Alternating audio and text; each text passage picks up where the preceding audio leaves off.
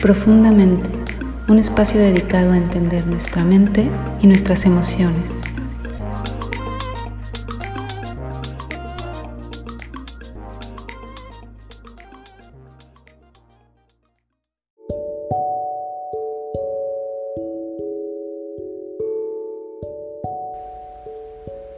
Bienvenidos una vez más a Profundamente. El día de hoy quiero hablar sobre la ansiedad. Además de que la verdad me lo han estado pidiendo un montón, creo que es muy pertinente hablar de ello. Mm, a ver, estamos pasando por una situación compleja, por una pandemia. Estamos enfrentándonos a la incertidumbre, a algo totalmente nuevo para nosotros. Nadie nos preparó para vivir algo así. Estamos viviendo encierro, crisis económica, crisis laboral, crisis sanitaria, pérdidas. Es lógico que tengamos ansiedad, que tengamos miedo, que tengamos angustia, depresión, todos estos trastornos que a lo mejor siempre vimos como a lo lejos, como que creímos que nunca nos iba a tocar.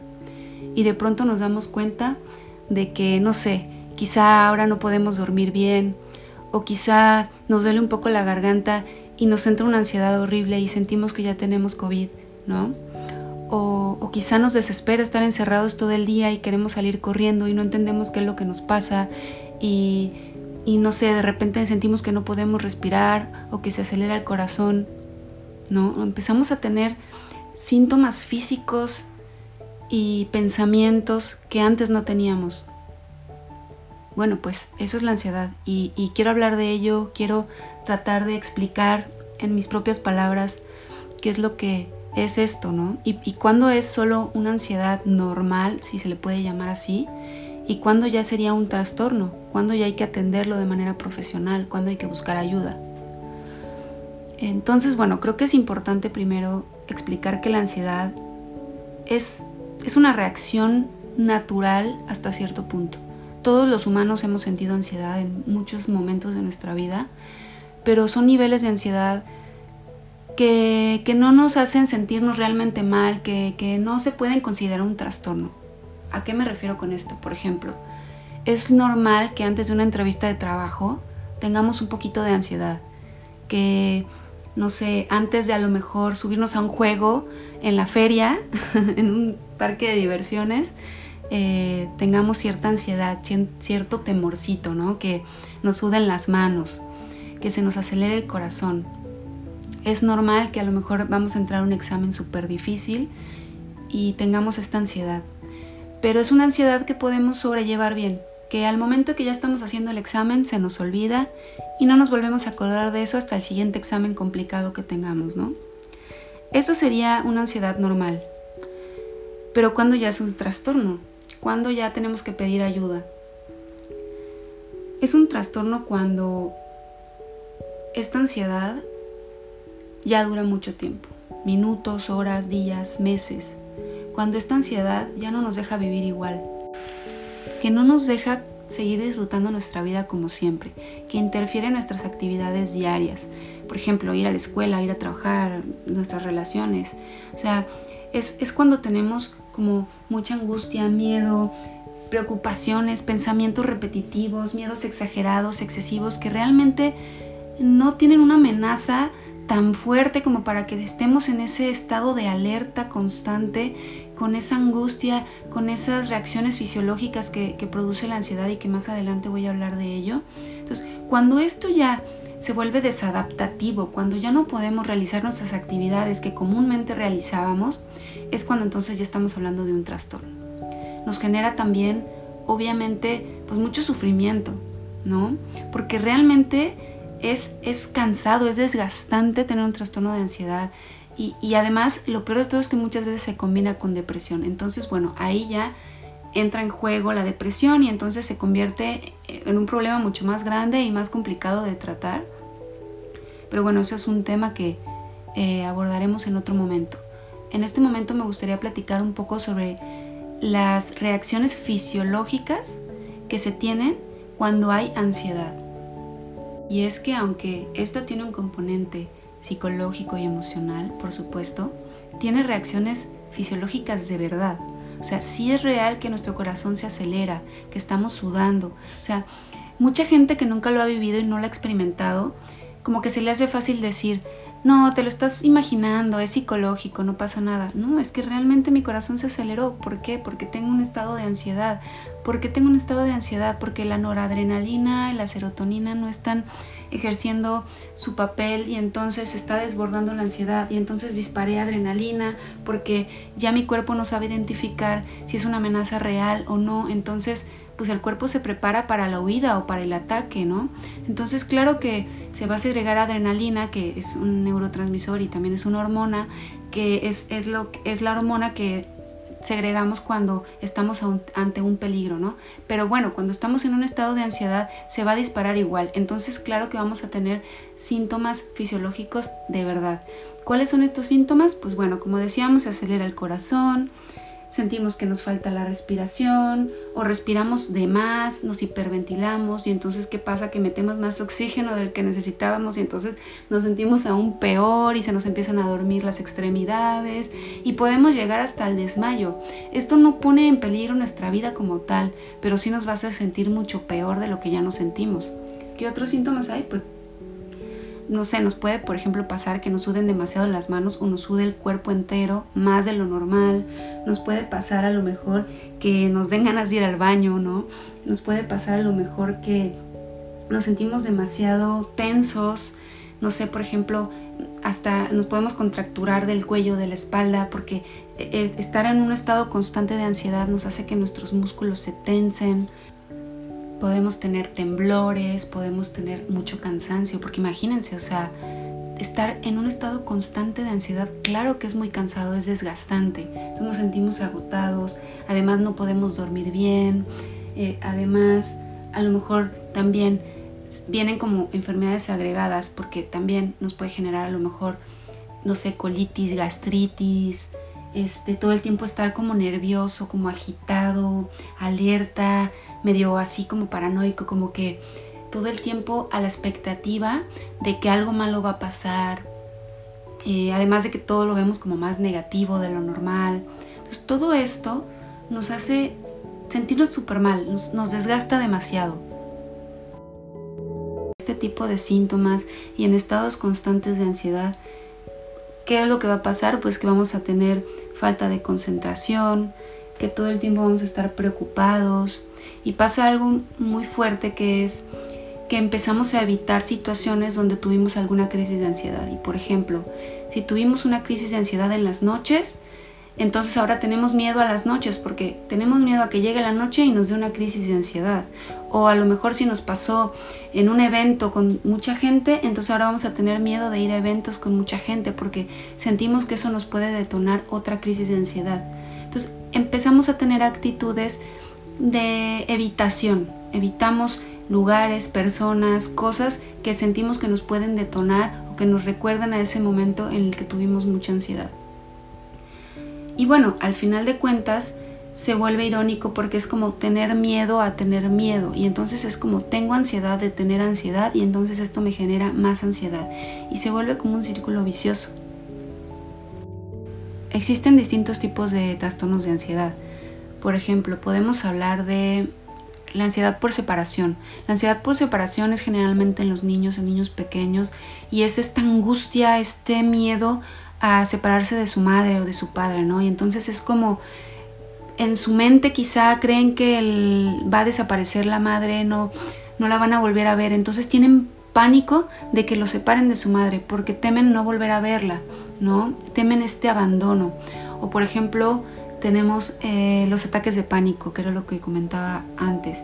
Los ataques de pánico, muy poca gente los entiende porque, como les decía, son síntomas fisiológicos que se detonan de la nada, aparentemente de la nada. En cualquier situación puede pasar, en cualquier momento, y la persona siente que de verdad se está muriendo, la persona siente que está teniendo un ataque al corazón, que no puede respirar, que el corazón se acelera, que se le entumen o se le adormecen las manos, eh, que está perdiendo el control, que se va a volver loco, que se va a morir. Y esto generalmente dura unos cuantos segundos o minutos y pasa. Hay eh, personas que lo viven de una manera más fuerte que otras Y como les decía, generalmente no hay un detonante específico, te puede pasar en cualquier situación y esto generalmente se trata con medicamentos, es una combinación entre medicamentos y, psicoterapia, que bueno, les comentaba que quiero hacer un, podcast eh, completo sobre esto.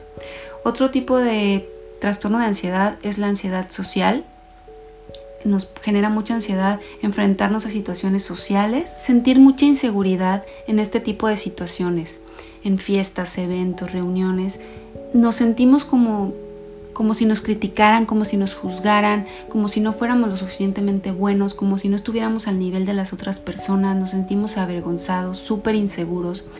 Y esto obviamente desencadena niveles de ansiedad muy fuertes. Eh, también tenemos, bueno, el trastorno de ansiedad generalizada, que es todos estos síntomas, estas sensaciones de angustia, de ansiedad constantes. Las, lo sentimos la mayor parte del día, nos dura días, semanas, meses. Eh, no es fácil de controlarlo, es, es un estado que todo el tiempo estamos en angustia, que todo el tiempo creemos que algo malo va a pasar, no entendemos bien qué nos pasa, pero no nos podemos relajar. Y bueno, como este tipo de ansiedad, también podemos encontrar otro tipo de ansiedad que no es no tiene un componente tan emocional, sino que ya va más a, sustancias que, tomamos. Eh, hay desde sustancias muy simples como por ejemplo gente que toma mucho café. La cafeína obviamente es un estimulante del sistema nervioso, entonces esto nos puede provocar ansiedad. Eh, pero también podemos hablar de que hay medicamentos que generan ansiedad. Por ejemplo, Hubo por ahí algún estudio que decía que ciertos medicamentos, no voy a mencionar marcas, pero ciertos medicamentos descongestionantes eh, puede provocar ataques de pánico, por ejemplo. Entonces, hay ciertas sustancias que nos pueden detonar estados de ansiedad. También el no consumir eh, ciertas sustancias, por ejemplo, cuando estamos en, abstinencia, cuando a lo mejor personas que son adictas a alguna droga o al alcohol o algún medicamento lo dejan de tomar, pues tienen este síndrome de abstinencia, entonces tienen estados de ansiedad muy fuertes. Hay enfermedades que también causan ansiedad, porque por ejemplo, tenemos que con los problemas de tiroides se desencadena muchísima ansiedad y entonces a veces hay que hacer diagnóstico diferencial porque eh, a lo mejor tú piensas que es un tema emocional y resulta que tenía un problema de, de tiroides y que cuando le das los medicamentos necesarios para ese problema de tiroides, quitas por completo la ansiedad o, la disminuyes muchísimo, ¿no? También hay problemas cardíacos que pueden detonar ansiedad y otro tipo de enfermedades como la diabetes que también puede provocar ansiedad. Entonces es súper importante identificar cuál es la raíz de la ansiedad. Si estamos hablando de un tema emocional, que por ejemplo ahorita, claro, con la pandemia se está detonando muchísimo la ansiedad, es lógico y es normal, pero también hay que ver que no sea porque estamos consumiendo alguna sustancia que nos lo esté provocando o que no venga de una enfermedad que nos lo está provocando. Entonces, teniendo claro esto, podemos empezar a tratarla. ¿Cómo la podemos tratar? Pues bueno, esto va a depender de, cada uno. Cada caso es distinto, hay distintos niveles y distintos tipos de trastorno, como veíamos, ¿no? Entonces, habrá personas que con ejercicios de respiración, meditación, pueda controlar sus niveles de ansiedad y estar súper bien. Habrá personas que a lo mejor sí necesiten buscar ayuda de un psicoterapeuta hay personas que con hacer ejercicio bajan sus niveles de ansiedad.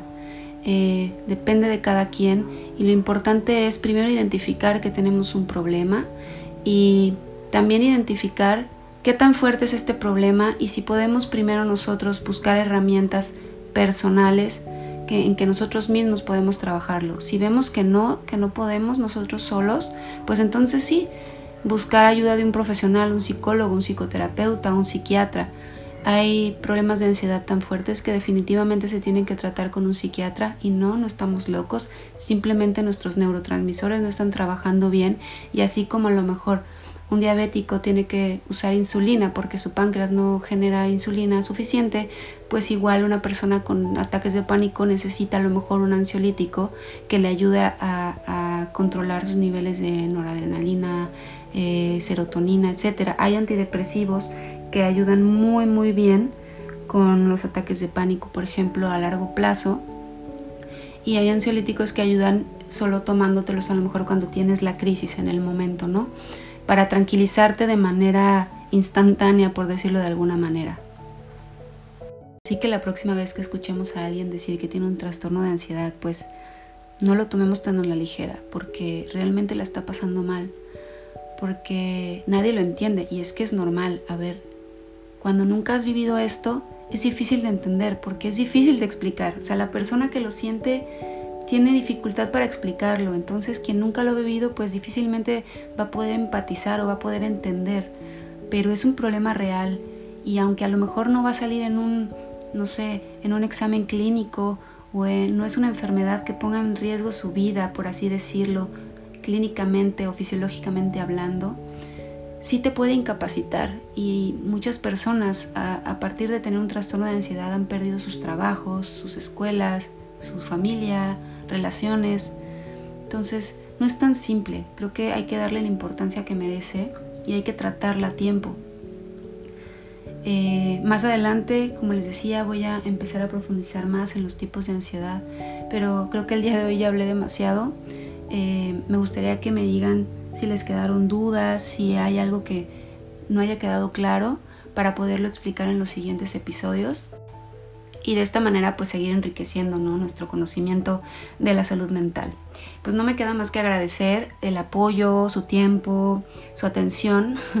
Eh, me han estado escribiendo mucho en redes sociales, me han, no sé, propuesto temas, me han hecho preguntas, me encanta, me encanta porque de esta manera pues a mí también me motivan a seguir haciendo eh, estos episodios y también me han estado buscando para solicitar apoyo y, entrar en proceso de psicoterapia. Como saben, eh, estoy atendiendo de manera virtual por videollamada. Tengo pacientes de, de, de todas partes de, de, la República Mexicana y de otros países, entonces estoy muy contenta porque bueno, de esta manera hemos descubierto otras formas de trabajar. ¿No? Antes era un poco impensable este, hacer psicoterapia de esta manera y nos hemos enfrentado a que pues ya es la única o, la más conveniente y la verdad es que está funcionando muy bien y estamos teniendo acceso a personas que a lo mejor antes nunca hubiéramos podido, ¿no? Eh, yo que iba a imaginar que iba a tener pacientes de otros países. Entonces, estoy muy contenta, muchas gracias por, por el apoyo.